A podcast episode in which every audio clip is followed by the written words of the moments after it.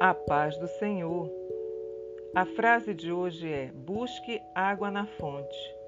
Em Salmos capítulo 42, versículos 1 e 2 diz: Como a corça anseia por águas correntes, assim a minha alma anseia por ti, ó Deus. A minha alma tem sede de Deus, do Deus vivo. Podemos ir à Bíblia para encontrar história, filosofia, doutrina e até religião Todas estas buscas podem ter o seu proveito, mas para o cristão, a Bíblia tem muito mais do que tudo isso. Ele lê a Bíblia para conhecer Deus. A Bíblia deve ser lida com a emoção com que uma noiva lê uma carta do seu amado. Leia a Bíblia em busca de satisfação para sua sede de Deus. Você já leu os Salmos 139, ou João 17, ou Romanos 8 de joelhos?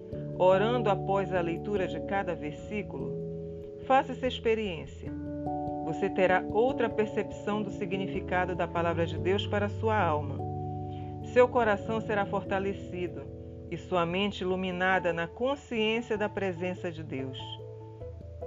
Não espere pelos momentos em que sua mente vai questionar sobre a justiça, o amor de Deus diante das graves indagações da sua alma ou das angústias do seu coração.